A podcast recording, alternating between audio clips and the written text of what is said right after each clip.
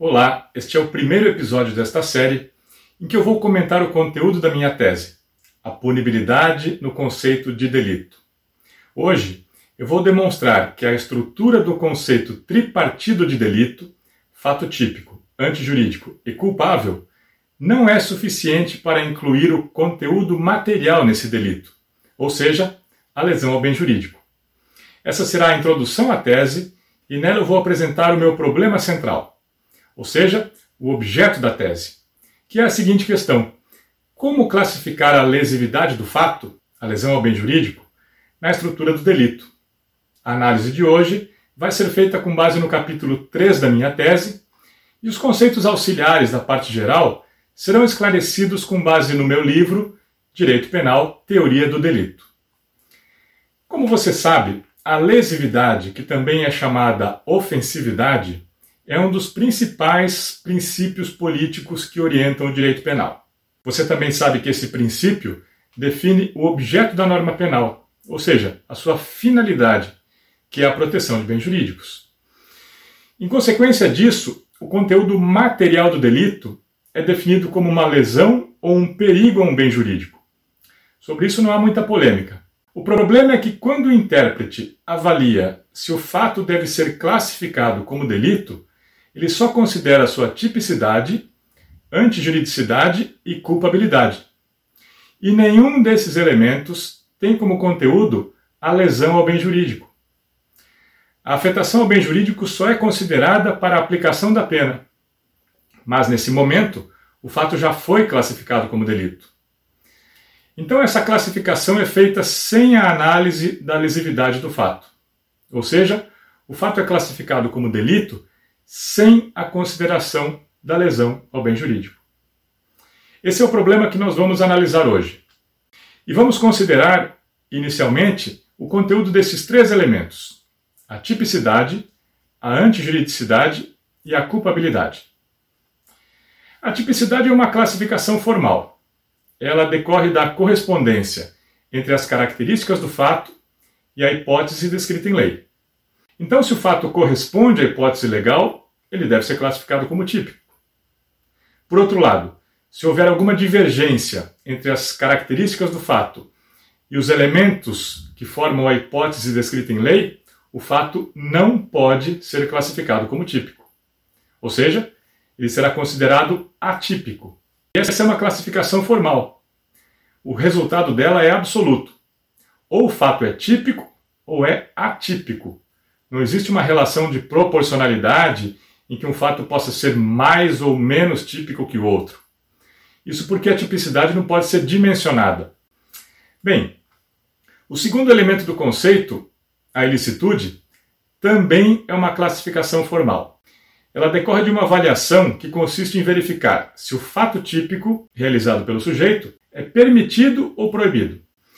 O tipo descreve o fato proibido pela norma, por isso a realização de um fato típico é, em princípio, ilícita.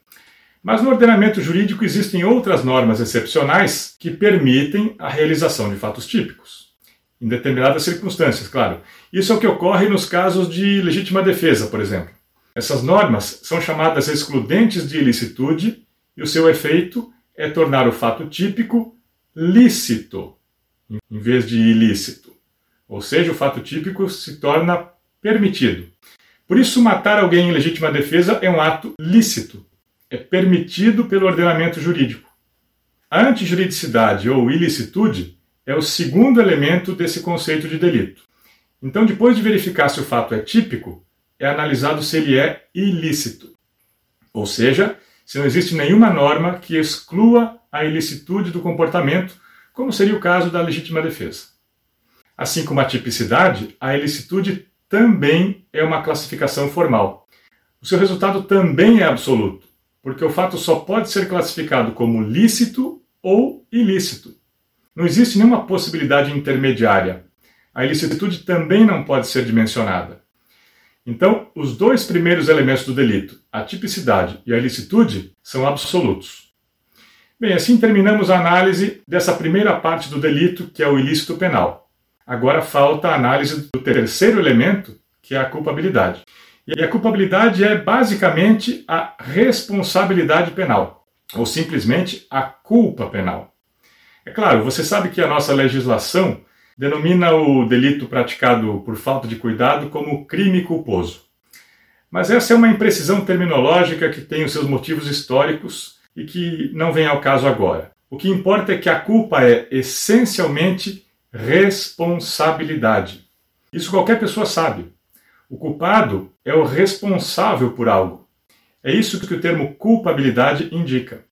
E a responsabilidade, nesse caso, é a responsabilidade subjetiva pelo ilícito penal, pelo fato típico e antijurídico. É a definição de quem deve ser responsabilizado por esse fato. Essa responsabilidade é definida com base em dois aspectos. O primeiro é a capacidade penal, que é denominada imputabilidade, ou seja, a possibilidade de imputar responsabilidade a alguém. O segundo é a reprovabilidade da conduta, o que corresponde basicamente à intolerabilidade social do comportamento. O fato típico, eticamente reprovável, é classificado no direito penal como socialmente intolerável. Essa avaliação da reprovabilidade da conduta é realizada com base no que era exigível do sujeito na situação em que ele se encontrava, ou seja, o que ele deveria ter feito quando realizou a conduta. Essa é a única categoria dimensionável nesse conceito tripartido de delito. A culpabilidade pode ser maior ou menor, diferente da tipicidade e da ilicitude, porque as suas referências são valorativas e são definidas com base em juízos éticos. Esse é o conteúdo essencial da culpabilidade, uma valoração do comportamento. E assim nós chegamos à essência básica dos três elementos do delito. Você verificou que em nenhum deles é considerada a lesão ao bem jurídico e nem é valorada a sua dimensão. Por esse motivo, foi necessário criar um conceito complementar. E o conceito de delito foi dividido entre um conceito formal e um material. O conceito formal é esse utilizado na prática jurídica, que nós vimos agora, e é com base nele que o juiz classifica os fatos como delitos. Ou seja, o juiz verifica se o fato é típico, antijurídico e culpável. O conceito material foi criado para complementar esse conceito formal.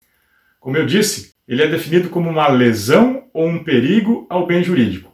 O problema é que esse conceito material não tem nenhuma função na classificação dos fatos como delitos.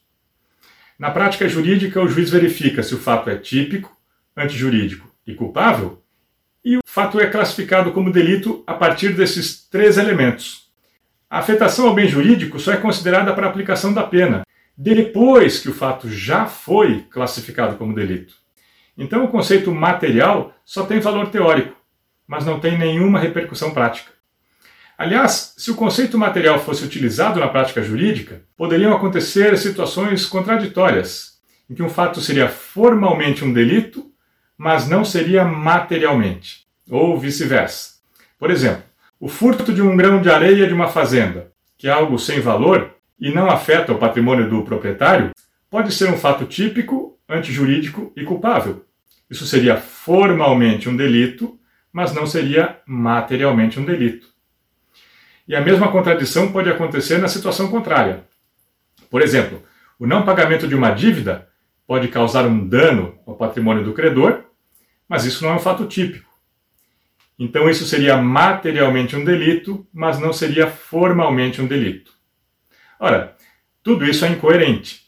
Para que o conceito de delito seja completo, ele tem que abranger esses dois aspectos: tanto a estrutura formal, fato típico, antijurídico e culpável, como o conteúdo material, a afetação do bem jurídico. Por isso, o conceito tripartido de delito é insuficiente para abranger o conteúdo material desse delito. O problema é que esse conteúdo é exatamente o aspecto que dá sentido social ao delito. Ele expressa a lesividade do fato, porque a afetação ao bem jurídico é o objeto da norma penal. O direito penal existe para proteger bens jurídicos.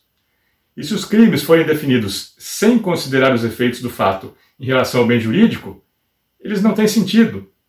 Ou seja, considerar algo como crime sem considerar o fundamento da existência desse crime não tem nenhum sentido. Isso é um paradoxo. A lesividade ou ofensividade é um princípio político do direito penal. A finalidade da norma penal é a tutela ao bem jurídico e o bem jurídico dá sentido à norma. E o conteúdo material desse delito é exatamente a lesão ou perigo ao bem jurídico. Mas apesar de tudo isso, os fatos que ocorrem na realidade social são classificados como delitos sem nenhuma consideração da sua lesividade. Não se avalia os seus efeitos em relação ao bem jurídico. Então, esse conceito tripartido de delito não é adequado para a definição completa do delito. É necessária uma revisão desse conceito. Eu sei que essa é uma iniciativa ousada, mas toda a teoria jurídica é baseada na racionalidade e todos os institutos foram construídos mediante análise, crítica, argumentação e propostas. Na minha tese é apresentada uma proposta para a solução desse problema. E é isso o que eu estou explicando nesses episódios. A finalidade do vídeo de hoje era só expor esse problema, para situar o ponto de partida da nossa discussão, que é a insuficiência do conceito tripartido de delito para a classificação da lesão ao bem jurídico. Se isso ficou claro, o objetivo foi alcançado. Nos próximos vídeos, nós vamos analisar melhor como ocorre a lesão ao bem jurídico na estrutura do delito, para que nós tenhamos bem claro do que estamos tratando. Até lá!